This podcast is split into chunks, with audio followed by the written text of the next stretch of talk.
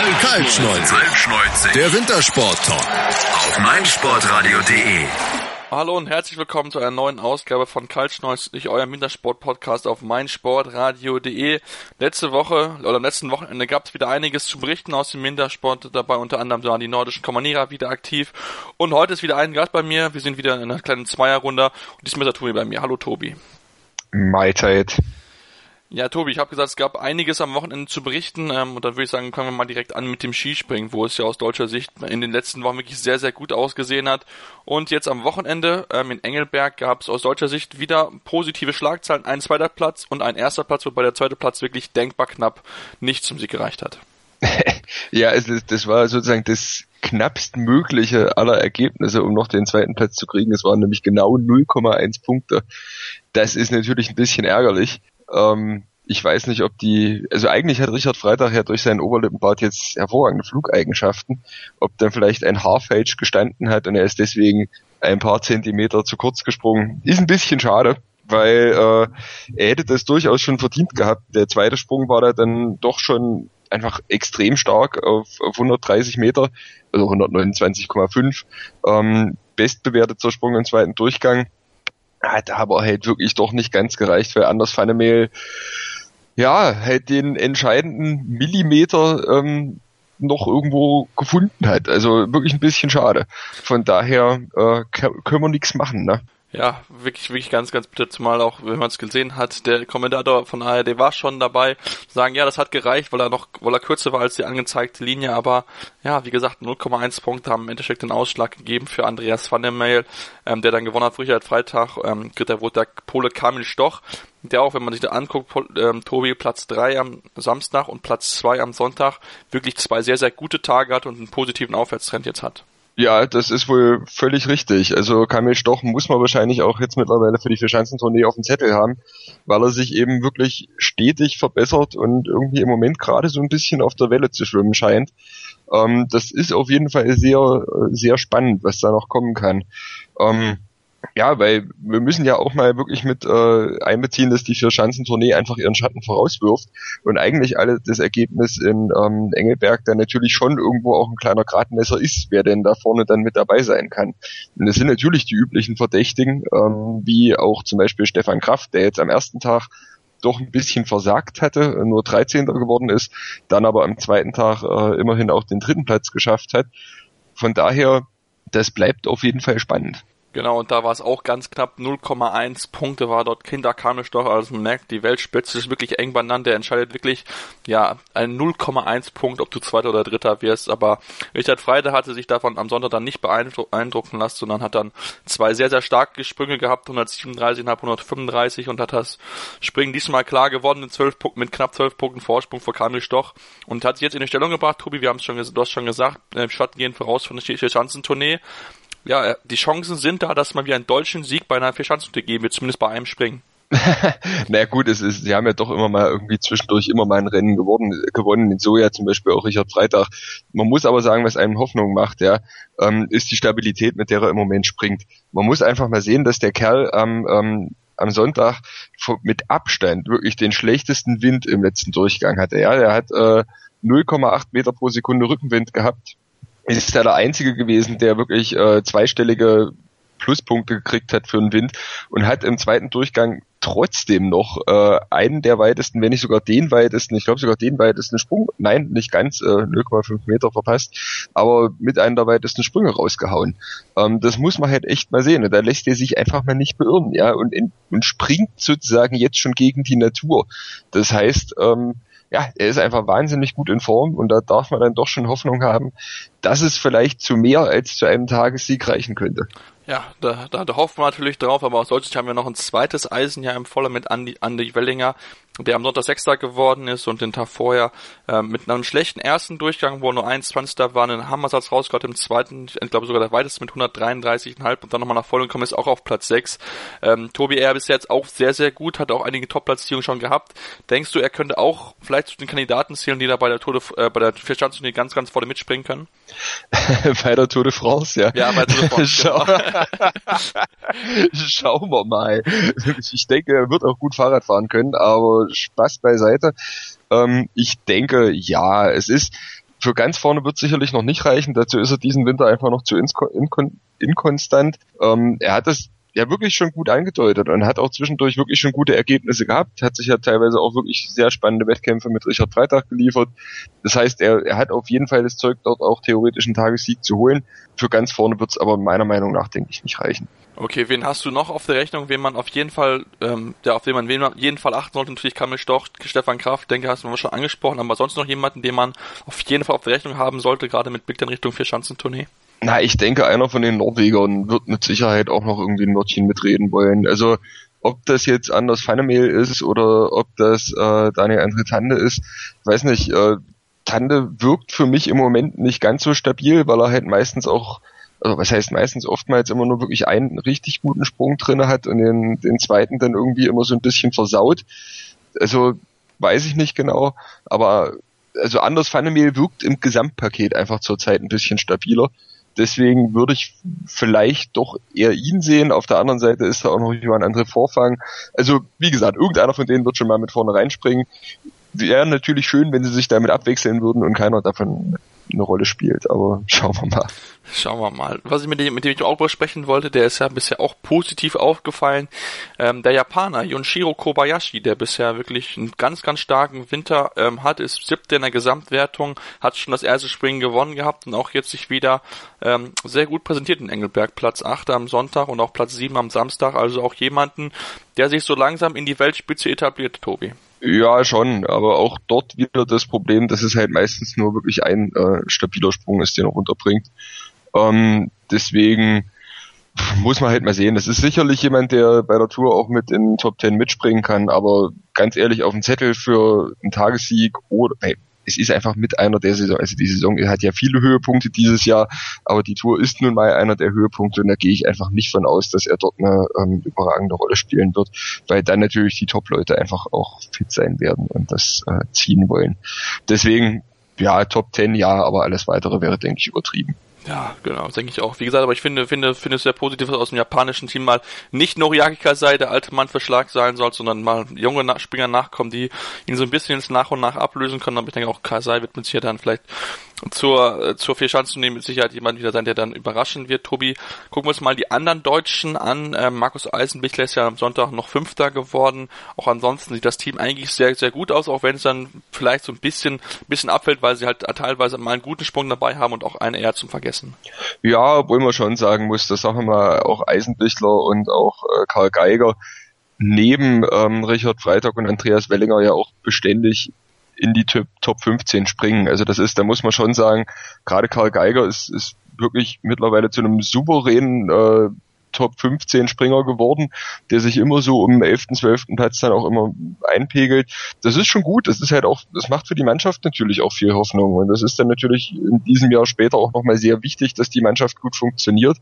Ähm, von daher bin ich da eigentlich doch ganz optimistisch, gerade weil sie ähm, halt auch wirklich, weil man halt auch eine Entwicklung sieht, wie sie sich weiter ranarbeiten.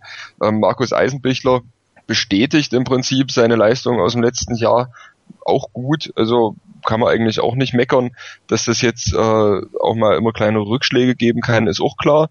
Aber im Moment ist das ist gerade die mannschaftliche Geschlossenheit äh, schon doch enorm stark. Das ist, da sehe ich uns schon definitiv äh, mehr als konkurrenzfähig, auch gegenüber wirklich starken Nationen wie zum Beispiel den Norwegern natürlich den Polen, die wir in diesem Fall ja nicht außen vor lassen wollen, die ja auch immer jetzt auch in der letzten Saison wirklich wieder zu den Top-Nationen im Skispringen zählen.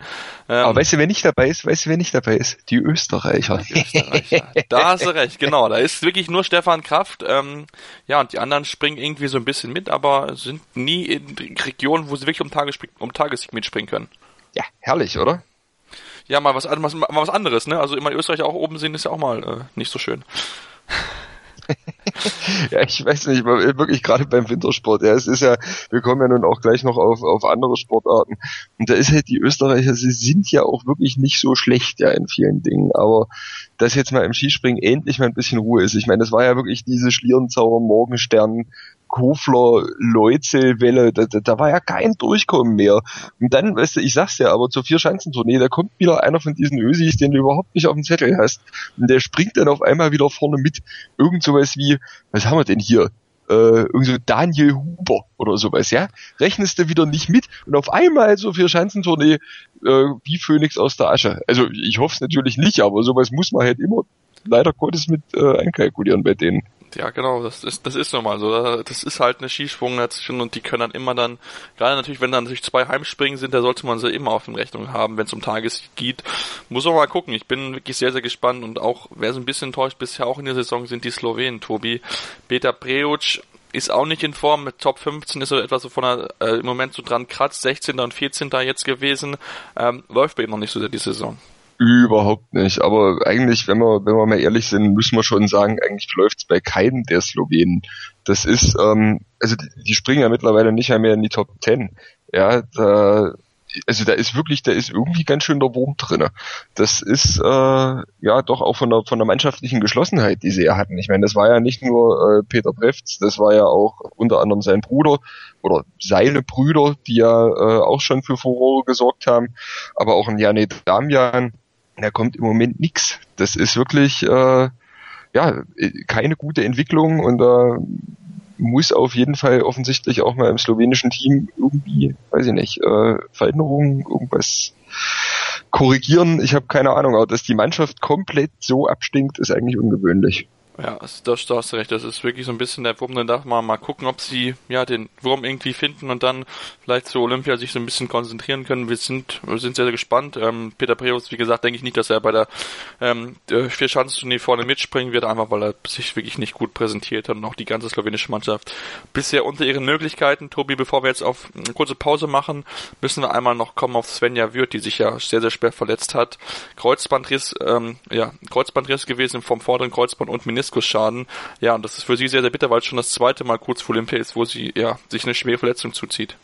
Das ist allerdings wirklich sehr bitter. Also da bleibt einem auch nichts weiter, als hier wirklich baldigste und vollständige Genesung zu wünschen und äh, einfach zu hoffen, dass er davon wieder zurückkommen kann, weil es ist, es ist immer also ich bin bei sowas ja immer wirklich ein bisschen skeptisch, weil wenn das Kreuzband einmal hin ist, ne, hat man nun da im Prinzip diese Sollbruchstelle und ich bin da auch bei, bei anderen Springern wie Severin Freund immer sehr, sehr skeptisch, weil die Knie werden beim Skispringen halt nun mal sehr hart belastet.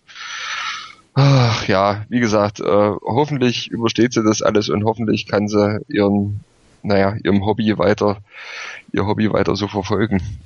Ja, das hoffen wir mal. Wie gesagt, 2014 war es ähnlich. Da hat sie sich am sechsten Halbzwirbel verletzt und da haben sie haben da wirklich wenige Zentimeter gefehlt, dass sie damals eine Querschnittslähmung gehabt hätte. Aber ähm, sie ist schon wieder so positiv, dass sie sagt, sie konzentriert sich jetzt auf die WM 2019 in Seefeld. Also von daher hat sie schon mal das nächste Ziel im Blick. Jetzt, wie gesagt, mit Olympischen Spielen ist sehr, sehr schade, zumal sie auch eine gute Saison gehabt hat. Wir wünschen ihr aber trotzdem alles Gute, gute Besserung und dann drücken wir jetzt auch, dass sie dann ja voller Power zurückkommen kann und dann die Erfolge, die sie vorher hatte, anknüpfen kann und dann mal gucken, was sie 2019 in Seefeld reichen kann. Wir machen jetzt eine kurze Pause und gehen dann weiter zu den, äh, ja, zu den nordischen Kombinierern, die jetzt aus deutscher Sicht mal wieder positive Schlagzeilen gesorgt haben. Sei dein eigener Programmchef. Mit unserer neuen meinsportradio.de App wählst du jetzt zwischen allen Livestreams und Podcasts. Einfach, immer, überall. Hol dir unsere neue App für iOS und Android und bewerte sie jetzt bei Google Play und im App Store von iTunes. Motorsport auf meinsportradio.de wird dir präsentiert von motorsporttotal.com. Und wie gerade angekündigt, gucken wir jetzt zu den nordischen Kombinierern, die, die am letzten Wochenende in Ramsau Stationen waren in Österreich. Und äh, ja, dort haben die deutschen Kombinierer mal wieder für positive Schlagzeilen gesorgt. Zwei deutsche Siegen. Am Samstag hat Erik Frenzel gewonnen und am Sonntag Fabian Riesel, der Tag vorher noch knapp geschlagen wurde im Zielsprint, aber diesmal den Zielsprint gewonnen, gewinnen konnte. Tobi, positive Nachrichten aus deutschen Kombinierern. Scheinbar haben sie jetzt die richtigen Schlüsse gezogen aus den, ja, aus Lillehammer, wo es überhaupt nicht funktioniert hat. Ja, ich glaube nicht, dass sie so viele Schlüsse ziehen mussten, ehrlich gesagt, weil ich denke, das waren halt einfach äh, auch noch Schwankungen, die in so einem langen Winter einfach zu erwarten sind. Ähm, das, wie gesagt, ich denke, die werden einfach einen, Formaufbau hin zur, zu Olympia machen dieses Jahr und dass es da am Anfang vielleicht immer noch mal ein bisschen im Gebäck knirscht, das ist ja eigentlich nur normal. Deswegen habe ich mich da jetzt auch nicht so übermäßig gegrämt und äh, habe natürlich gesehen, dass meine Prognosen alle nichts wert waren und die Norweger ja doch ganz gut mitgelaufen sind. Aber wie gesagt, das war an und für sich alles kein Drama. Ähm, ich denke, die Ergebnisse vom Wochenende spiegeln den Leistungsstand schon relativ gut wider. Wenn da jetzt noch ein Johannes Ritzek irgendwie mit reinlaufen kann, der im Moment äh, ja, bei dem so ein bisschen der Wurm drinne ist, also am ähm, am Samstag nur 21. geworden. Springen eigentlich auch wirklich, naja, hat er als 40. abgeschlossen und äh, dann auch beim Laufen nur die acht beste Laufzeit, also da ging überhaupt nichts zusammen. Ähm, ja, weiß nicht, ob er dann noch so ein bisschen die Feierei vom Sportler des Jahres irgendwie im Hinterkopf hatte. Äh, ja, ist halt eigentlich ein bisschen schade, weil er, er kann definitiv mehr. Er hat das dann auch am Sonntag gezeigt und ist dann äh, dort als Fünfter reingelaufen, war zwar beim Springen auch wieder so, so mittelmäßig, ne, aber ähm, hat dann auch wieder, hat dann in der Loipe einfach wesentlich besser funktioniert. Ähm, ja, von daher, das, das war schon nicht so verkehrt. Äh, die Entwicklung ist auf jeden Fall da. Vielleicht muss er sich einfach langsam ranarbeiten und äh, dann, dann wird es schon wieder. Ne? Aber natürlich Fabian Riesler, das war ganz schön herausragend, nicht wahr? Ja, auf jeden Fall. Fabian Riesler, damit hat man vorher ja wirklich gar nicht gerechnet. Also Fabian Riesler hatte immer eine gute Leistung gehabt, aber hatte immer Probleme jetzt groß an der Schanze gehabt und ja, zwei Siege. Ähm, einmal, wie gesagt, den Zielsprint verloren gehabt gegen Erik Wenzel, wo er ganz, ganz knapp am Ende abgekocht wurde, aber dann hat er das sehr, sehr gut gemacht gegen Alessandro Petin, der mal wieder bombenstark war, wirklich eine starke Laufzeit und hat an beiden Tagen beste Laufzeit gehabt und dann, ja, hat das wirklich sehr, sehr gut funktioniert. Die Taktik war, dass er dabei bleiben wollte und dass er zum Ende hin dann rausgehen sollte, um ihn entsprechend zu schlagen. Und das hat, ähm, ja, Fabian wirklich sehr, sehr gut umgesetzt, hat das genau ja, den Weg von Hermann Weinbruch gesagt, so muss es machen und dann hat das wirklich sehr, sehr, sehr, sehr gut funktioniert. Ähm, mit einem Sieg, sehr, sehr wichtiges Selbstvertrauen natürlich. Ähm, auch allgemein fand ich, dass die Deutschen im Springen sich viel positive äh, Leistungen gezeigt haben, nachdem es ja wirklich in Lillehammer nicht so funktioniert hat, war aber das System jetzt wirklich besser, man hat die richtigen also jetzt die, das Richtige angesetzt, dass man jetzt wirklich auf der Schanze wieder solide ist und das ist schon mal eine gute, ja, eine gute Grundlage hier entsprechend fürs Laufen. Das ist wohl so, ja. Ähm, sonst muss man natürlich sagen, also im Zielsprint Alessandro Bedin abzukochen, ja, der gehört halt dann doch schon auch einiges zu. Weil wenn der was kann, dann, dann ist es halt Laufen. Das ist der wirklich Flugeigenschaften im Prinzip wie eine tote Katze, aber in der Loipe ist er halt immer brettstark. Und das äh, doch, also da im Zielsprint gegenhalten zu können, ist einfach aller Ehren wert. Und ähm, das ist dann schon äh, doch auch ein Ausrufezeichen, was äh, Fabian Riesler ersetzen konnte. Ja, genau. Es spricht natürlich dann auch dafür, falls es dann mal knapp werden sollte und falls er dann Staffel starten sollte, dass man ihn durchaus auch hinten hinsetzen kann, dass er dann auch wirklich die engen Zielsprinte durchaus gewinnen kann. Wie gesagt, muss man dann gucken, ob es wie es dann noch gegen Norweger dann aussieht, die jetzt am Wochenende, Tobi, gut waren wieder, ähm, aber für den ganz großen Wurf hat es nicht gereicht. Da waren die Deutschen dann noch das Tick besser wieder die werden sozusagen äh, ein wenig eingenordet. Ne? Genau. Äh, da oh Gott, wieder 5 Cent in die schlechte Wortspielkasse, aber wie dem sei. Ähm, also Jan Schmid als Dritter am äh, Samstag und als Vierter am Sonntag ist schon okay, ja, da, da kann man sicherlich mit leben, aber wie gesagt, ich hatte ja auch vor der Saison gesagt, ich halte die Norweger insgesamt auch nicht für so komplett übermäßig stark, weil sie halt äh, irgendwo, naja, so in der Loipe halt überzeugt's mich dann nicht ganz. Also Magnus Mohn, ja, der ja ähm, auch wieder fröhlich mitläuft, ist auf den sechsten gekommen am, ähm, am Samstag. Der, der ist läuferisch sehr gut, aber der haut halt auf der Schanze nicht hin. Ähm, der hat's dann aber auch, ist dann aber eben auch am äh, Sonntag nur auf den zwölften gekommen. Und von daher, also wie gesagt, insgesamt ist die Leistung der Norweger einfach zu durchwachsen. Und deswegen, ähm, ja, denke ich halt einfach, dass, dass da die ganz großen Entscheidungen äh, werden dann auch andere, äh, werden dann auch andere eine Rolle spielen. Zum Beispiel äh, ein Ero Hirwohn, der sich gar nicht so schlecht geschlagen hat, äh, am Sonntag auch Dritter geworden ist. Ähm, das, da bin ich mal sehr gespannt. Genau, finde ich, jetzt auch wirklich sehr, sehr gute Saison gehabt. Ähm, ein bisschen leid auch im Schatten gestanden der Norweger, die ja gerade in Lillehammer wirklich alles überragt haben, aber trotzdem jemand, den man auf jeden Fall auf der Rechnung haben sollte. Ähm, und dann natürlich mit Ilka Herola, wenn es dann in den geht, die beiden sollte man auf jeden Fall auf dem Zettel haben, weil sie wirklich ein starkes Team sind. Gut, solide Springer, die auch durchaus in die Top 10, Top 15 springen können und läuferisch wirklich zu den absoluten Top, Top, äh, ja, Top Athleten zählen. Wirklich ganz, ganz stark Mal gucken, ob dann auch entsprechend dann in den nächsten Wochen dann bei Olympia die äh, beiden so mithalten können und vielleicht eine olympische Medaille dort holen können. Aber wir gucken jetzt mal von Ramsau, gehen wir einmal nach über, ne, über den Atlantik rüber nach Amerika zu den äh, Rodlern und Rodlerinnen. Da darf man sagen, aus deutscher Sicht bei den Damen, das sieht wirklich wieder sehr, sehr gut aus. Die Geisenberger gewonnen, Tatjana Hüfner vierte, Diana Eidberger fünfte ist, ist sehr gut. Man kann mit den äh, Amerikanerinnen und Kanaderinnen kann man sich gut im Zaum halten und äh, spricht eine äh, gute Leistung äh, weiter, weitermachen, die man bisher gezeigt hat. Ja, also äh, ich, ich muss dir dann sagen, es gab zwei Rennen. Es gab eins am 16. und es gab dann, wenn ich mich nicht irre, noch eins am 17. Äh, nein, auch am 16. Was ist denn hier los? Äh, den Sprint. Es Genau, gab der den Sprint, Sprint. Ha! Und den hat nämlich Diana Eidberger gewonnen. Genau. Ähm, und das, also was natürlich insgesamt äh, nicht so schlecht ist, weil da stimmt natürlich dann die Startzeit und wenn sie das dann eben auch nochmal an die Bahn mit runterbringen, kann sie Nathalie Geisenberger durchaus ähm, auch mal gefährlich werden. Aber Nathalie Geisenberger ist natürlich im Moment äh, ja so ein bisschen unantastbar, kann man sagen. Ne? Da ist irgendwie kein Kraut gegen gewachsen, wenn sie jetzt sogar Übersee eigentlich bei den, den Rennen, die ja immer naja, so ein bisschen schwierig sind fürs deutsche Team, wenn sie da jetzt schon eigentlich doch, man muss schon sagen, so dominiert, dann äh, ja, dann ist das einfach brettstark. Und da ja, muss man halt auch einfach sagen, weiß ich nicht, soll man die äh, Olympiamedaille jetzt schon überreichen? Könnte man vielleicht schon machen, aber wir wollen, jetzt noch nicht den Tag von Abendblumen, weil man, man weiß, ne, man kann immer noch Verletzungen passieren, bis, bis dahin sind ja noch nicht, wobei wir kann natürlich keine Verletzungen wünschen, aber, ne, bis dahin, wie gesagt, ist noch ein bisschen Zeit, aber ich denke natürlich Geistenberger und auch Tatjana Hüfner, die ja bisher auch einen guten Winter hat, sind auf jeden Fall zwei ganz heiße Kandidatinnen aus deutscher Sicht für die olympische Medaille und auf jeden Fall auch für die olympische Goldmedaille. Ähm, Tobi, wenn du von Dominanz sprichst, ja, dann müssen wir auch über Doppelsitzer sprechen. Toni Eggert und Sascha Beneken, die ihren ersten Lauf, also den normalen Lauf über zwei Läufe, souverän gewonnen haben mit über einer halben Sekunde Vorsprung und auch in einem Sprint mit zweieinhalb Zehntel Vorsprung gewonnen haben. Also bombastische Zeiten und einfach unbesiegbar. Ja, das ist schon nicht so schlecht, ne?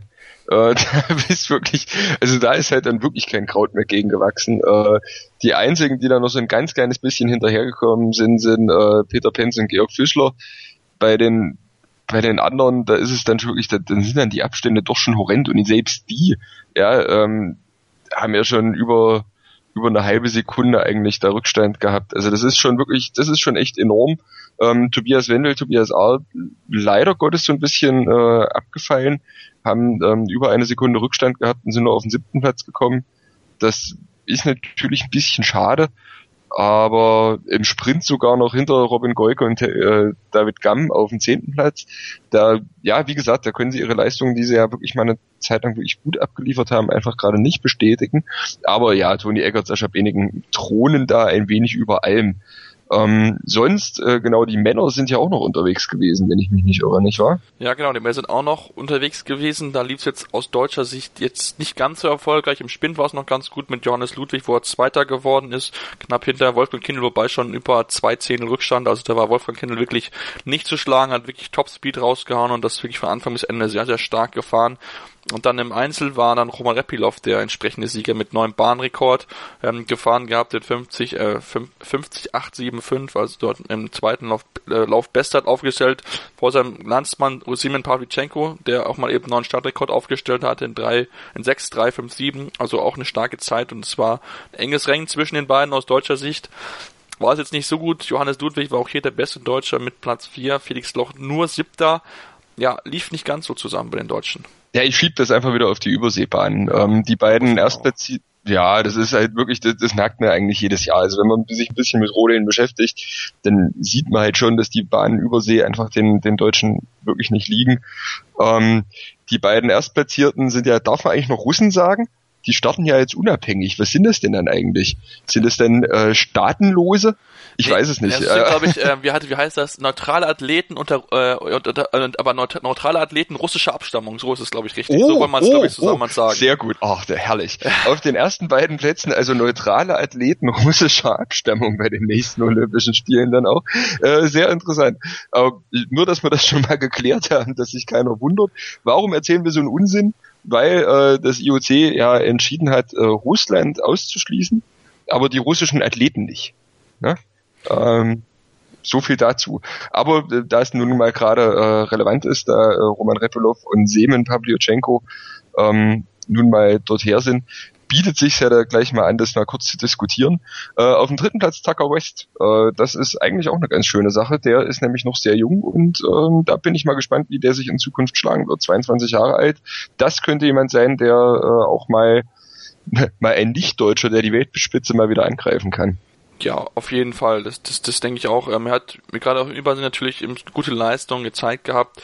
Muss man jetzt, muss man jetzt auch gucken, wie er das natürlich entsprechend bestätigen kann, auch gerade an den Überseebahnen, weil da sind ja Amerikaner und da haben immer ein bisschen Probleme, aber wie gesagt, Laufbestzeit im ersten Durchgang, ähm, soll man auf jeden Fall, wo man aufbauen kann. Und ich denke auch, dass er mit Sicherheit, wenn er mehr Erfahrung hat auf den europäischen Bahnen, ähm, durchaus ge gefährliche äh, Gegner werden kann für die Deutschen, aber auch für die russische Mannschaft oder die neutralen Athleten, Athleten russischer Abstammung, dass wir auch groß genau sind, ähm, dass, äh, dass genau. das auch richtig, richtig kommuniziert wird von uns.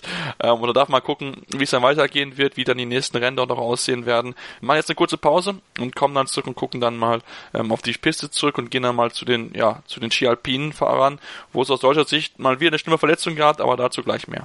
Das meinsportradio.de Bundesliga-Tippspiel. Tippe die Spiele der Fußball-Bundesliga und gewinne. Nach Saisonende winkt ein Jahresabo von Elf Freunde oder No Sports. Und jeden Spieltag hast du die Chance auf das aktuelle Heft von Elf Freunde und No Sports plus ein Überraschungsgoodie. Das Bundesliga-Tippspiel auf meinsportradio.de. Mach jetzt mit. Alle Infos und Teilnahmebedingungen findest du auf meinsportradio.de slash Tippspiel. Hallo, ich bin Patrick Hausting, Europameister im Turmspringen und ich höre meinsportradio.de. Hören, was andere denken auf meinsportradio.de. Übrigens haben wir eine neue Website. Schau vorbei und entdecke die neuen Features. Wie bereits angekündigt, gucken wir jetzt ähm, ja rüber zu den Männern, zu den Ski-Alpin-Fahrern nach Alta Badia in Italien, ähm, wo ja es aus solcher Sicht mal wieder einen Schicksalsschlag gab oder eine schlechte Nachricht gab. Stefan Nuitz, ähm, es hat sich beim Riesenslalom das Kreuzband gerissen, war dort als erster Fahrer aktiv, ist dort gefahren und dann hat er es gemerkt, es hat geknallt, er musste, er ist ja ist entsprechend ausgefallen, fällt jetzt auch aus und ähm, ja, aus deutscher Sicht muss man sagen, oder aus DSV-Sicht, Tobi, zwei Fahrer, die wirklich gut aussahen zu Anfang der Saison, beide nicht mit dabei und in technischen Disziplinen gehen so langsam die Fahrer aus. Ja, das ist äh, doch alles ganz schön bitter, ja, vor allem wenn man bedenkt, dass die einzigen Hoffnungen jetzt auf Fritz Dopp ruhen. Ähm, da sieht's dann doch schon relativ dünn aus also das mit Stefan Luiz ist wirklich sehr, sehr, sehr bitter, weil Stefan Luiz wirklich dieses Jahr einfach gut in Form war, hat schon Podestplätze reingeholt. Man hat halt gedacht, okay, jetzt hat er endlich, ist er wirklich mal diesen entscheidenden Entwicklungsschritt gegangen, dass es vielleicht auch mal irgendwo zu was Zählbarem reicht. Ja, nee, scheiße war es, dann fliegt er ins Kreuzband weg. Das ist halt schon, also das ist halt einfach scheiße, das muss man einfach mal so sagen. Und einfach für ein wirklich für die ganzen äh, Technikfahrer einfach extrem bitter, weil er war da natürlich schon irgendwo das Zugpferd. Jetzt ähm, muss man wieder sehr lange suchen, bis man überhaupt noch einen Deutschen findet, der ja, das Rennen beendet hat. Das war Alexander Schmidt als äh, 26. Ja, und das da drin, in drin dann eben schon auch Welten von Fahrern wie, ich meine, wir brauchen ja von Marcel Hirscher gar nicht anfangen, aber auch Henrik Christoffersen oder ähnlichen, wo eben ein Stefan Lutz vielleicht nicht immer mithalten, aber doch zumindest äh, mitfahren konnte, würde ich mal so formulieren. Ja, es war wirklich, wirklich ganz bitter, weil du hast gesagt, das sah wirklich gut aus in den ersten beiden, ähm, ja, Riesenslalom-Rennen, war, glaube ich, beimal und beides mal auf dem Podest oder zumindest nah dran. Also das sah wirklich top aus und jetzt die Verletzung ist, ja, ist wirklich einfach mega bitter und wie gesagt, DSV gehen jetzt ein bisschen die Athleten aus. Ja, Fritz Topfer hat den zweiten Durchgang nicht, äh, nicht erreicht gehabt, nachdem er im ersten ja wirklich eine Fahrt hatte zum komplett zum Vergessen 54. und nur drei Läufer, die ins Ziel gekommen sind, waren schlechter als er und das spricht auch im Moment so ein bisschen dafür, dass es bei Fritz Topfer noch nicht so ganz läuft. Wie gesagt, Alexander Schmid hat das ganz gut gemacht, 26. Das ist ist, ist okay, aber wie gesagt, da fehlen einfach dann die Sprünge nach ganz vorne, da fehlt dann einfach noch ein bisschen Qualität. Und Tobi, du hast es schon angesprochen, Flo, äh, Marcel soll mal ein bisschen außen vor lassen, das glaube ich, kann man so gut sagen. Nach dem ersten Durchgang waren es nur 17 Hundertstel Vorsprung. Ähm, ja, nach dem zweiten Durchgang waren es 1,7 Sekunden Vorsprung. Ja, das war ein bisschen krass. Also was er da wieder in den Schnee gebracht hat, das, das geht eigentlich auf keine Kuhhaut. Der wirklich, sobald man ihn ein wenig kitzelt, äh, fährt er einfach wie, wie nicht von dieser Welt. Das, das muss man einfach wirklich knallhart so sagen. Ähm, das, ja, wie gesagt, ist für mich, für mich ein absolutes Phänomen, der Mann. Ähm, ich denke auch, da, ich, ne gut, man soll nicht immer so viel, gerade bei den äh, Skidisziplinen, aber mit Blick auf Olympia ist das natürlich für ähm, einen Riesenslalom und sicherlich auch ein Slalom also doch schon der absolute Top-Favorit.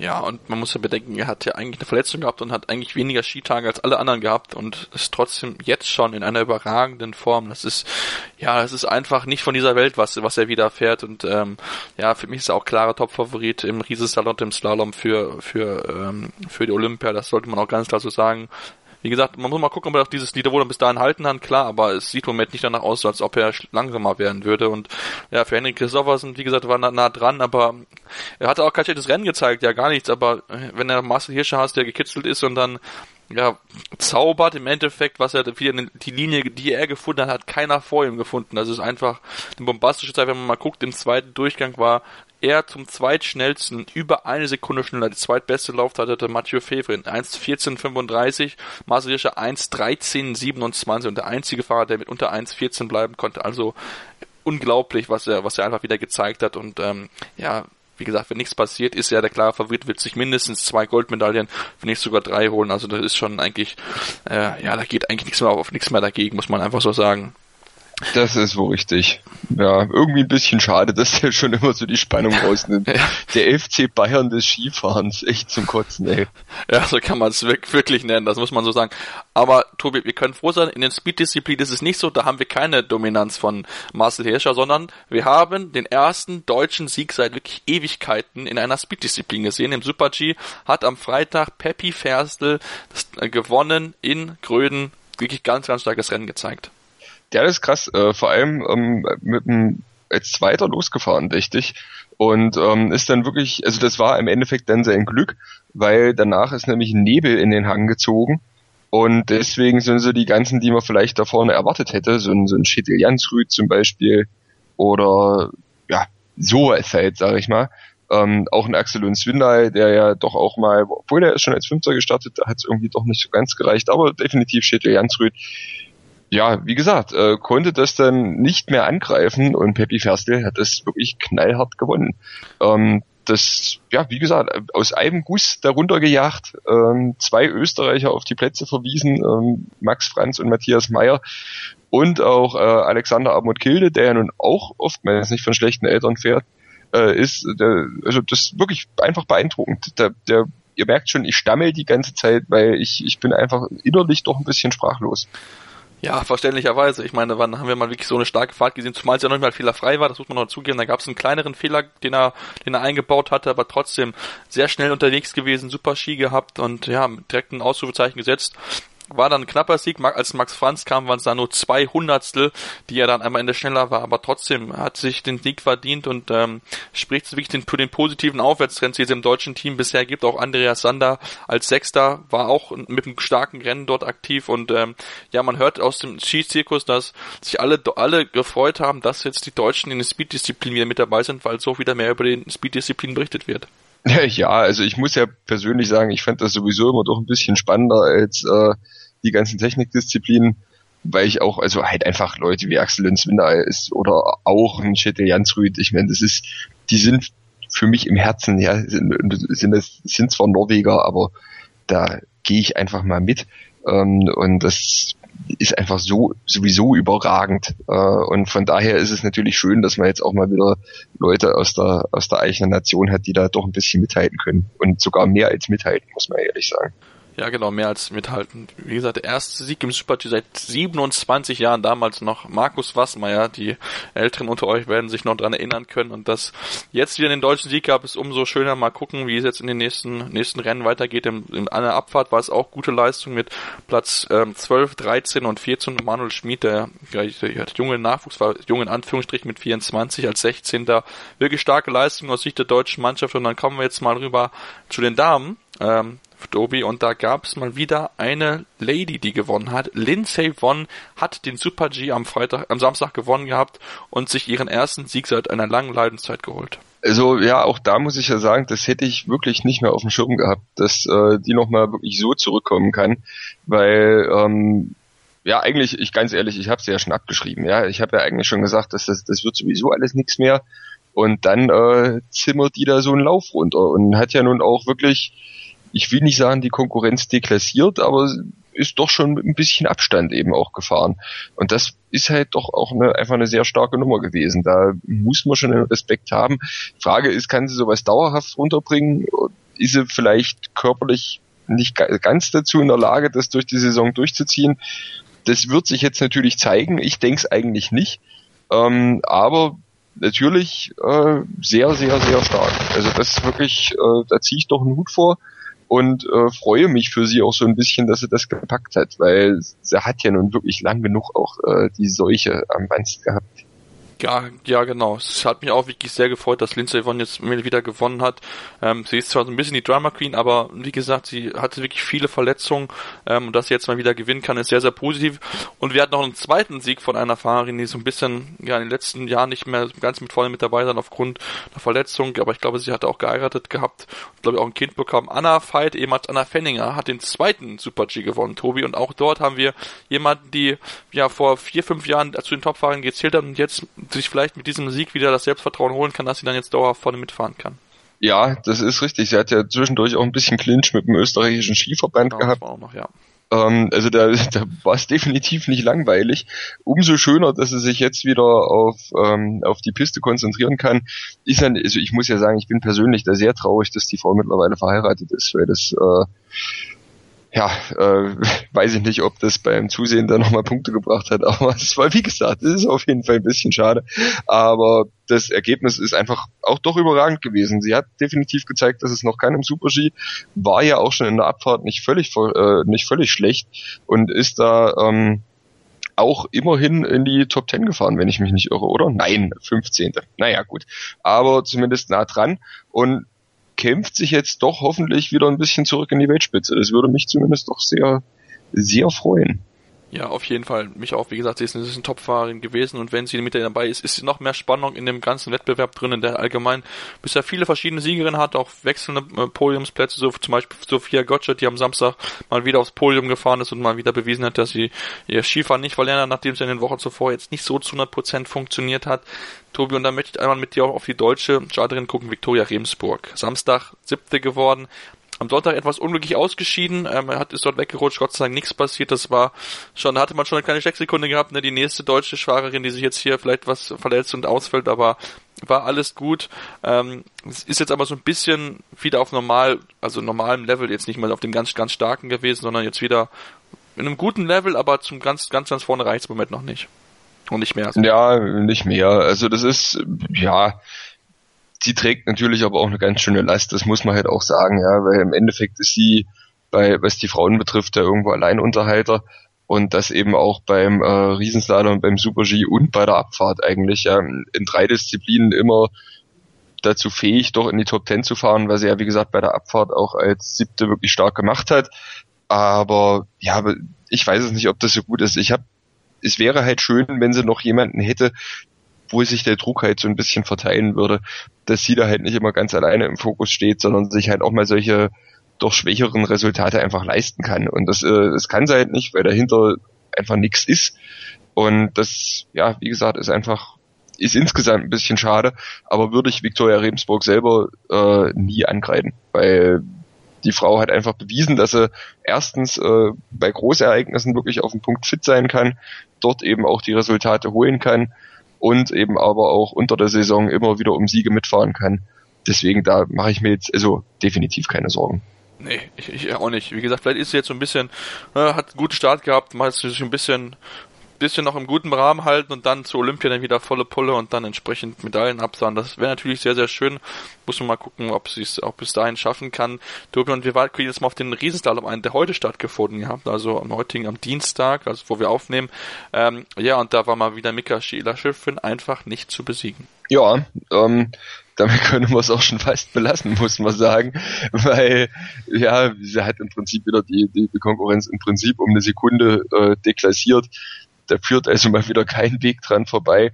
Ähm, auf, dem, auf Platz zwei dann Tessa Worley und ähm, dann direkt dahinter sozusagen äh, Manuela Mölk und dann nochmal direkt dahinter. Also das ist wirklich beeindruckend, weil die, die nächsten sind dann äh, so 0, was 0,3 Sekunden irgendwie auseinander. Ähm, Ragnit Mohinkel, ähm, Manuela Mölk und Tessa Worley. Das war dann doch schon wesentlich knapper. Das heißt, wenn der Michaela Schiffrin nicht mitfahren würde, dann wäre das sogar spannend. Ja, so ein Scheiß. Genau, da wäre das richtig, richtig spannend gewesen. Da wäre es wirklich, ja, Sekunden, Wim Augenwimpern-Entscheidung gewesen, das muss man so sagen. Aber Michaela Schiffrin fährt nun mal leider mit, da, mit dabei und ähm, ist wirklich sehr, sehr stark. Jetzt ist ja auch ein bisschen ihre Form reingefunden, nachdem sie ja zu Anfang ein bisschen gebraucht hat und dort auch im, im Riesental ja nicht gewonnen hat. Da war Viktoria Rebensburg ja entsprechend sehr, sehr gut, die jetzt 14. geworden ist. wir haben sie ja gerade schon gehabt. Sie ist so ein bisschen Normalform gehabt, sie ist vielleicht ein bisschen ähm, vielleicht ein bisschen gut gestartet, aber jetzt hat sie sich wieder ein bisschen eingeplant und geht dann Richtung Olympia dann wieder voll rein. Aber Tobi, auch Angel, Angel Mohrwinkel hatte bisher wirklich ein sehr, sehr guten, sehr, sehr gutes Wochenende, ne, wirklich dreimal weit vorne mit gewesen, auch wenn es natürlich nicht ganz gereicht hat, aber trotzdem, ähm, man muss sagen, die, sie macht im Moment sehr, sehr viel Spaß bisher. Das stimmt wo Ähm, kommt langsam, aber sicher an die Spitze ran. Vielleicht ist das ja wirklich auch äh, schon ein Fingerzeig Richtung Richtung Olympia, dass er halt eben dann so, ein, so einen langsamen Formanstieg dorthin zeigt. Wäre natürlich schön. Ähm, also das, ja, wie gesagt, es ist einfach sehr in Ordnung ist auch wirklich relativ, äh, wirklich unglücklich, nur sehr unglücklich Vierte geworden, hat ihre Landsfrau äh, Nina Löset auf dem fünften Platz dann doch schon mit ein bisschen Abstand eben auch verwiesen. Von daher, ja, das macht im Moment Spaß, bin ich doch mal sehr gespannt, was da diesen Winter noch kommen kann. Genau, das behalten wir auf jeden Fall für euch morgen und machen jetzt eine aller, allerletzte Pause und dann gehen wir einmal ein auf Biathlon, wo wir natürlich nicht vergessen wollten, wo wir jetzt in Frankreich waren. Also müssen gar nicht so weit fahren von den Damen rüber zu den äh, Biathleten und Biathletinnen und gucken mal dort, wie sich ähm, Laura Damal zum Beispiel geschlagen hat. Daily Down Under, das Chip and Charge Special mit Andreas Thies und Philipp Jobert. Ab dem 15. Januar täglich bei uns im Programm und als Podcast. Daily Down Under, die Australian Open auf meinsportradio.de. Sendung verpasst? Kein Problem. Alle Sendungen gibt es auch als Podcast auf meinsportradio.de. Und wie bereits angekündigt, gucken wir jetzt nochmal zum Biathlon nach Annecy-le-Grand Bonnat. Äh, ich hoffe, ihr habt richtig ausgesprochen. Mein Französisch ist nicht so gut. Ich hatte Latein in der Schule. Ähm, aber Tobi, gucken wir mal rüber zu den, zu den Damen zu Anfang ähm, und fangen dort mal an mit Anastasia Kusmina, die äh, den Sprint gewonnen hatte, aber sich dann in der Verfolgung geschlagen geben musste gegen Laura Dahlmeier, die ja wieder zurück ist und positive Schlagzeilen sorgt. Das ist wohl richtig. Äh, Anastasia Kusmina übrigens momentan gerade Weltcup Gesamtführende, ja, also das sollte man noch mal kurz erwähnen, ähm, ist wirklich hat ein Rennen wie aus einem Guss geliefert ähm, äh, im Sprint. Das war doch sehr beachtlich, null Fehler mit wirklich doch Abstand dann auch entsprechend die, die beste Laufzeit. Das war einfach, ja, war Wahnsinn. Ähm, dem musste sie dann offensichtlich ein wenig Tribut zollen und hat in der Verfolgung souverän beim ersten Schießen dreimal daneben geschossen. Ähm, und sich dann auch nochmal im letzten Schießen gedacht, dass das alles doof ist und daneben geschossen. Ähm, ist aber, ja, und das muss man sich dann auch mal auf der Zunge zergehen lassen, immer noch Zweite geworden, mit nur 14 Sekunden Abstand hinter Laura Deinmeier. Das ist also läuferisch äh, ganz, ganz herausragend, was diese Frau da abgeliefert hat. Und ähm, das ja über, überrascht mich so ein bisschen, weil so richtig auf dem Zettel gehabt habe ich sie eigentlich nicht. Und ähm, mein, man weiß es im Endeffekt nicht. Das kann jetzt natürlich so eine, ich will nicht sagen Eintagsfliege wie Denise Herrmann, aber so eine, weißt du, so ein Wochenende, wo, wo ja halt mal alles gelingt und wo halt dann mal die Form ganz herausragend ist. Ähm, ob das dann zu mehr reicht, wird man sehen müssen. Aber das war natürlich trotz allem Ausrufezeichen. Auf jeden Fall, das war ein ganz, ganz dickes Ausrufezeichen. Und ähm, sie kann ja mal wieder Historisches schaffen, ne, auch mit Blick auf Olympia schon. Sie hat ja es geschafft, als einzige Biathletin bisher äh, aufeinanderfolgende Sprints bei Olympia zu gewinnen. Und ähm, ja, wenn sie sich so weiter präsentiert, dann kann sie den dritten in Folge gewinnen und etwas schaffen, was wahrscheinlich ähm, ja für Jahre stehen bleiben wird, wenn es überhaupt jemals geschafft werden wird, dass ein, eine Dame dreimal in Folge den olympischen Sprint gewinnt, zumal das ja auch aufgrund der Distanz von zwölf Jahren wirklich ja sehr, sehr schwierig ist. Also darf man, darf man sehr, sehr gespannt sein und auch gerade der Massenstart von ihr fand ich sehr beeindruckend. Dort starten ja alle gleich und mit vier Federn auf Platz vier zu laufen, also echt Hut ab vor dieser Leistung von Anastasia Kuzmina, die bisher wirklich sehr, sehr stark ist, aber ich habe es gesagt, Tobi, Laura Dahlmeier, sie ist wieder da, sie zeigt gute Leistung, läuferisch ist es zwar noch nicht ganz das Top-Niveau, aber nach der, nach der Krankheit fehlen ihnen einfach so ein bisschen, ein bisschen die Wettkämpfe und die Rennen, die Wettkampfshärte, um einfach dann ja ganz, ganz vorne mitzulaufen. Ja, außer Frage. Ich meine, das ist, das ist jetzt schon stark, dass er so zurückkommt und ähm, im Sprint Zweite wird und dann die Verfolgung gewinnt. Also da, da muss man halt einfach die Kirche im Dorf lassen. Auch und dazu, wie gesagt, auch noch im Massenstart äh, Dritte wird. Also das ist ein Wahnsinnseinstieg. Ähm, das ist eigentlich ja doch doch schon sehr beachtlich und vor allem ähm, hat sie sich da eben auch im Gesamtweltcup eigentlich im Prinzip, wenn man es mal genau nimmt, fast nur mit diesem Wochenende schon wieder auf Platz 9 geschossen und läuft schon wieder in den Top 10 und hat nicht mal mehr 100 Punkte Abstand zu Anastasia Kuzmina. Also das ist einfach, ja, das ist eigentlich nicht zu fassen. Ähm, diese Frau hat einfach so ein unglaublich krank hohes Niveau äh, das, ja, da, da kann ich eigentlich nur äh, ehrfürchtig schweigen. Okay, dann, dann schweig du mal, ich rede ein bisschen weiter.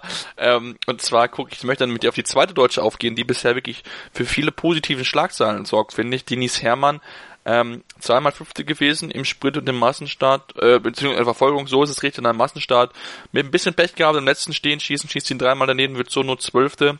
Aber trotzdem, sie ist bisher wirklich sehr, sehr gut und ähm, das überrascht mich doch schon. Und ich glaube auch viele Experten, die mit ihr vorher nicht gerechnet haben. Ja, vor allem, dass er, dass er doch das Schießen so auf die Reihe kriegt, ja, weil ähm, man hat das ja schon oft mal probiert, eben, also wir erinnern uns ja vielleicht noch äh, dunkel an Miriam Gössner, die ja auch aus dem Langlauf gekommen ist und ähm, dann in, zum Biathlon gewechselt ist und das zwischendurch auch wirklich nicht schlecht gemacht hat. Ich will das ja jetzt nicht alles kaputt reden, aber Denise Herrmann hat da doch einfach insgesamt ein, ein sehr hohes Niveau. Also ich meine, wenn sie, wenn sie halt mit, mit nur einem Fehler dann eben doch entsprechend immer mal durchkommt oder eben zwei Fehler, dann, dann reicht es wirklich auch teilweise schon um das Podest anzugreifen. Und das finde ich dann doch beachtlich. Ja? Und da ähm, bin ich einfach wahnsinnig beeindruckt, wie schnell die die Umstellung geschafft hat und äh, wie konstant das mittlerweile auch ist. Ich meine, natürlich kann das bei ihr noch nicht jedes Wochenende klappen, aber ähm, sie hat ja auch schon diesen, diesen Winter eben diese zwei Welt Weltcup-Siege geholt und jetzt eben auch wieder regelmäßig in den Top Ten. Das ist schon aller Ehren wert. Also da bin ich auch wirklich ja mehr als überrascht, muss ich sagen, weil ich da wirklich auch nicht auf dem Zettel hatte. Und ich denke, in der Mannschaft hat sie den Platz auf jeden Fall sicher. Ja, das, das denke ich auch, aufgrund ihrer Leistung einfach. Und der wirklich verbesserten Schießen im Vergleich zur letzten Saison muss man sagen, dass sie sich einen guten, guten Standpunkt mittlerweile oder ein gutes Standing auch in der Mannschaft erarbeitet hat. Ähm, ich möchte jetzt mit dir zu einer weiteren Überraschung gehen, bisher bei den Damen, wie ich so finde. Lisa Vistozzi, sie ist vierte in der Gesamtweltcup, hat jetzt am Wochenende Platz vier im Sprint geholt, Platz drei in der Verfolgung. Im Massenstart hat es gar nicht funktioniert, da hat sie sich viele Fehler geleistet und ist am Ende nur 29. geworden. Aber trotzdem, sie ist bisher auch eher eine positive Entdeckung der Saison, zumal sie eigentlich in der italienischen Mannschaft eher eigentlich auf Dorothea Viga hinausgelaufen ist, die bisher einen guten Wettkampf und guten Winter hat, aber noch nicht die ganz großen Top-Resultate mit Siegen zum Beispiel feiern konnte. Ja, das ist richtig. Also Dorothea Viera hätte ich in jedem Fall auch äh, stärker erwartet, als, äh, als er im Moment auftritt. Ja, und Lisa Vitozzi füllt diese Lücke nahtlos. Da, ähm, das war, denke ich, nicht unbedingt zu erwarten. Aber ich meine, es ist natürlich schön, dass dort im Team auch was nachkommt und so die Konkurrenz einfach äh, doch relativ dicht ist. Ähm, das ist, denke ich, auch noch eine, eine recht junge Athletin, genau 1995 geboren, also da ähm, mit 22 Jahren dann eben auch schon auch schon so eine so eine doch relative Konstanz drinne zu haben, das ist schon das ist schon nicht schlecht. Da bin ich wirklich sehr gespannt, was da noch kommen wird. Hat aber immerhin auch schon mit der äh, Staffel ein, äh, einen Sieg errungen. Ja, genau. Also das mit der Staffel, das, das war wirklich sehr, sehr gut. Man darf ähm, wirklich sehr gespannt sein, wie es sich auch weiter präsentieren wird, weil sie bisher wirklich so eine positive Entdeckung ist. Äh, Tobi, ich würde jetzt mit dir mal zu Männer gucken wollen und zwar ähm, äh, zu dem großen Duell zwischen Johannes Tingesbö und Martin Foucault. Ja, bevor deine Stimme jetzt völlig versagt, übernehme ich mal kurz. Ähm, Johannes Tingesbö ist wirklich dieses Jahr einfach brettstark. Ja? Ähm, wenn beide Null schießen, dann läuft er Martin Foucault davon. Und ähm, das ist, äh, das ist alleine schon beachtlich, ja. Aber selbst offensichtlich, wenn er zwei Fehler schießt, ähm, wie im Massenstart, heißt das noch nicht, dass Martin Foucault ihm davonlaufen kann. Er ist natürlich durch die äh, zwei Fehler ein wenig beeinträchtigt gewesen. Das hat man dann schon irgendwo auch gemerkt, sonst hätte ähm, ihn Foucault nicht so nicht so leicht in die Tasche stecken können. Aber trotz allem, ähm, dort noch so mitzuhalten, ist wirklich aller Ehren wert und ähm, mehr als beachtlich. Und ja, doch endlich ist der ist der Weltcup bei den Männern auch mal wieder ein bisschen spannend. Ähm, das war ja wirklich jahrelang eigentlich war Martin Foucault da der Alleinunterhalter, aber doch jetzt äh, wird es dann doch mal ein bisschen enger. Genau, und das ist auf jeden Fall positiv, wenn man wenn man es einfach sieht, ähm, dass man nicht nur Foucault als Sieger Dort hat es auch einen Johannes Tinius Bö, der wirklich gut mithalten kann und wenn er null schießt, einfach auch der bessere Athlet ist, weil sein Lauf im Moment wirklich bombastisch stark ist. Das hat man wirklich ja gesehen. Im Massenstart zwei Fehler geschossen, trotzdem nur 3,9 Sekunden langsamer gewesen als Foucault, der null geschossen hat. Also wirklich ganz, ganz, ganz stark, was, was der Bö bisher gezeigt hat und ähm, ja, wir können uns als Fan nur freuen oder auch als Zuschauer, dass endlich Spannung bei den Männern drin ist, dass man dort auch endlich mal wechselnde Sieger sehen und das nicht Foucault dominiert, wie er möchte. Ähm, Tobi, aus deutscher Sicht ähm, hat es dann im, Massen, im Massenstart zu Platz 3 gereicht mit Erik Lesser, nachdem ja ähm, Simon Schemp zweimal als Vierter wieder das Podest verwildert und immer noch auf sein erstes Podest warten muss. Er war wirklich zweimal denkbar knapp dran, aber ja, hat denkbar knapp nicht, nicht funktioniert das wird jetzt wieder meine äh, großartige Prognose, die wahrscheinlich wieder sowieso völlig daneben liegt, ja, dass äh, Erik Lesser wird wieder eine Olympia-Einzelmedaille holen und Simon Schemp nicht, weil Erik Lesser halt eben gen genau diesen Wahnsinn hat, der dazu nötig ist. Dem ist es dann halt auch mal egal, ja. Der schießt dann halt auch mal irgendeine Schnellfeuereinlage und trifft dann mal zufällig alle 20 und kommt deswegen dann irgendwie mit aufs Podest. Und äh, Simon Schemp wirkt manchmal einfach so, als würde da naja, zu viel nachdenken oder zu viel, ich weiß es nicht, zu viel Angst vor der eigenen Courage haben oder dann in den entscheidenden Momenten versagt er dann halt beim Schießen. Und das ist dann immer doch ein bisschen schade. Auch wenn er natürlich ein guter Biathlet ist, ich will das nicht kleinreden, aber ich, ich finde Erik Lesser einfach aus Prinzip cooler. Ja, okay, gut, super. Dann, dann wissen wir deine Präferenz dort. Ähm, ich denke auch, Erik Lesser sollte man auf jeden Fall auf der Rechnung haben, wenn es um olympische Medaillen geht, weil er auch gerade Schnellschießer ist äh, und wenn er mit null durchgehen kann, dann kann er auf jeden Fall äh, mit, mit vorne ganz, ganz vorne mit angreifen. Und Tobi, gucken wir noch auf die anderen Athleten noch so ein bisschen. Ich finde Pass auf, pass auf. Was mir aufgefallen ist, Korea hat im Sprint eine Top Ten äh, Platzierung geholt. Aber weißt du, wer, weißt du, für Korea läuft? Das ist wieder, warte mal, wie hatten wir es vorhin gesagt, äh, ein, ein, ein äh, neutraler Athlet mit russischem Hintergrund. Der ist nämlich jetzt zu Südkorea gewechselt und wird deswegen wahrscheinlich auch für Südkorea bei den Olympischen Spielen starten. Äh, Timofei Alexejewitsch Lapshin. Ähm, typisch südkoreanischer Name, man hört es halt schon. Und der ist immerhin im Sprint doch auf den achten Platz gekommen. Und das ist ja doch, äh, doch nicht so schlecht. Nee, auf keinen Fall. Ist dann, äh, wie gesagt, dann ein bisschen abge, abgesagt in der, in der Verfolgung als 31. 31. Ja, ich musste auch gerade suchen. da musst du etwas suchen, genau, da hast du recht. Also von daher, ich glaube, ähm, mal gucken, wie er sich präsentieren wird, aber ob es dann wirklich für eine Medaille reicht, glaube ich eher nicht. Auch wenn natürlich die Idee da ist, wenn man die Regeln da sind, dass man die so ausnutzt, dass man sich versucht, Athleten zu holen, die vielleicht in Russland dann oder auch in anderen Ländern nicht die erste Geige spielen, dass man sie dann rüberzieht. Ja, wie gesagt, vielleicht funktioniert es, ich glaube es, wie gesagt, nicht, aber Tobi, du hast die russischen Sportler schon angesprochen mit Lapschin. Ähm, Anton Schipulin ist wieder zurück, das denke ich, ist aus russischer Sicht sehr, sehr positiv. Sechster gewesen im Sprint, Dritter in der Verfolgung, auch im Massenstart, war ja vorne mit dabei und hat am Ende den vierten Platz erzielt. Ja, selbstverständlich, also definitiv wieder ein Medaillenkandidat. Ähm, das ist halt auch noch einer, der in der Spitze dann wirklich immer gut mithalten kann und vor allem, wenn er mit Null durchkommt, ist mit ihm definitiv zu rechnen. Ähm, weil er eben auch gewisse läuferische Qualitäten hat. Allerdings muss man auch sagen, dass der, dass der Abstand zu ähm, Johannes äh, Dingensbö und Martin Foucault dann doch schon relativ groß ist. Also da muss den beiden schon ein, ein gewisses Malheur passieren, dass er Chancen auf den Sieg haben kann. Aber das ist ja, da ist er ja nicht der Einzige und das ist ja auch nichts Ehrenwürdiges. Das geht ja im Prinzip jeden anderen, der da in dem Feld mitläuft, genauso. Ja, das stimmt natürlich. Wobei auch, wie gesagt, seine Laufform noch nicht auf dem höchsten Level finde. Mal gucken, wie er dann sich bei Olympia präsentieren wird. Ja, Tobi, wir sind ja jetzt schon am Ende unserer Aufnahme. Es war mal wieder viel Spaß. Es gab wieder viele tolle Ergebnisse. Aus solcher Sicht zwei ja, schwere Verletzungen. Wir hoffen natürlich, dass den beiden Sportlern entsprechend ähm, alles Gute, dass sie schnell wieder zurückkommen, dass sie dann auch wieder ihren Sport ausüben können. Wir sind jetzt auch am Ende, wie gesagt, wenn ihr und wenn es euch gefallen hat, gebt uns gerne 5 Sterne bei iTunes schreibt uns einen Kommentar oder eine Kritik dazu entsprechend. Wenn es euch nicht so gefallen hat, gerne auch äh, konstruktive Kritik, die wir dann natürlich auch versuchen aufzunehmen und dann entsprechend auch umzusetzen. Es gibt im Moment auch die Hörerumfrage auf meinsportradio.de, das heißt, dort könnt ihr auch mal ein bisschen mehr Feedback geben zum allgemeinen Themenprogramm rund um mein Sportradio.de. Könnt ihr auch gerne mal abstimmen und auch dort gewinnen. Es gibt einen 50 Euro Amazon-Gutschein zu gewinnen, also von daher mit ein bisschen Glück könnt ihr dort noch was gewinnen. Ich glaube dann aber für, für ein verspätetes Weihnachtsgeschenk wird's reichen. Für Weihnachten, glaube ich, gibt's diesen Gutschein dann noch nicht, aber Vielleicht habt ihr jemanden, der Anfang Januar Geburtstag hat, der würde sich auch entsprechend drüber freuen. Ähm, ansonsten wünsche ich euch eine schöne Zeit, äh, frohe, besinnliche Feiertage, schöne Weihnachten. Ähm, mal gucken, ob es zwischen den Jahren, also zwischen Silvester oder vor Silvester noch eine Aufnahme geben wird. Wird auf jeden Fall was vom Kollegen Andreas Thies hören, der bei den, mal wieder bei den ähm, Vierschanzenturnier sein wird und dort auf Stimmempfang gehen wird. Und dann gucken wir mal, was die deutschen Sportler zwischen, zwischen den Feiertagen dort, dort leisten. Und dann melden wir uns entweder dann oder dann im neuen Jahr und wünschen euch dann bis dahin einen guten Rutsch, besinnliche Feiertage und lasst euch reich beschenken vom lieben Weihnachtsmann. Also macht's gut, bis dahin, ciao.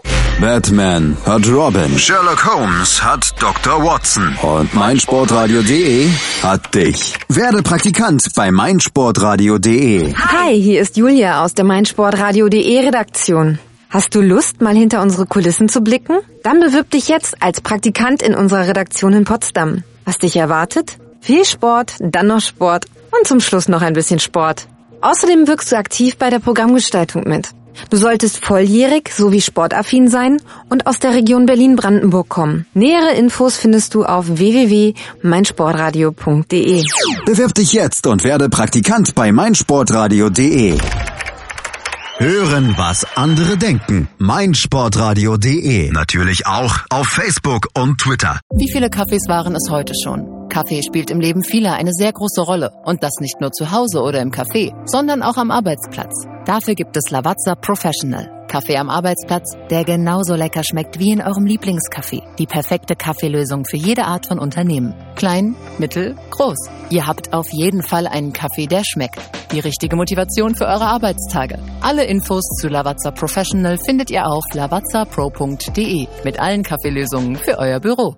Ich habe mich natürlich schockverliebt, weil die war wirklich ganz, ganz klein. So begann die Mensch-Hund-Beziehung zwischen Christina und Tierschutzhund Frieda. Und wie es danach, nach dem ersten Moment der Verliebtheit, so weiterging und welche Klippen es danach zu umschiffen galt, das hört ihr in der neuen Ausgabe von Iswas Dog, dem Podcast für harmonische Mensch-Hund-Beziehungen. Iswas Dog?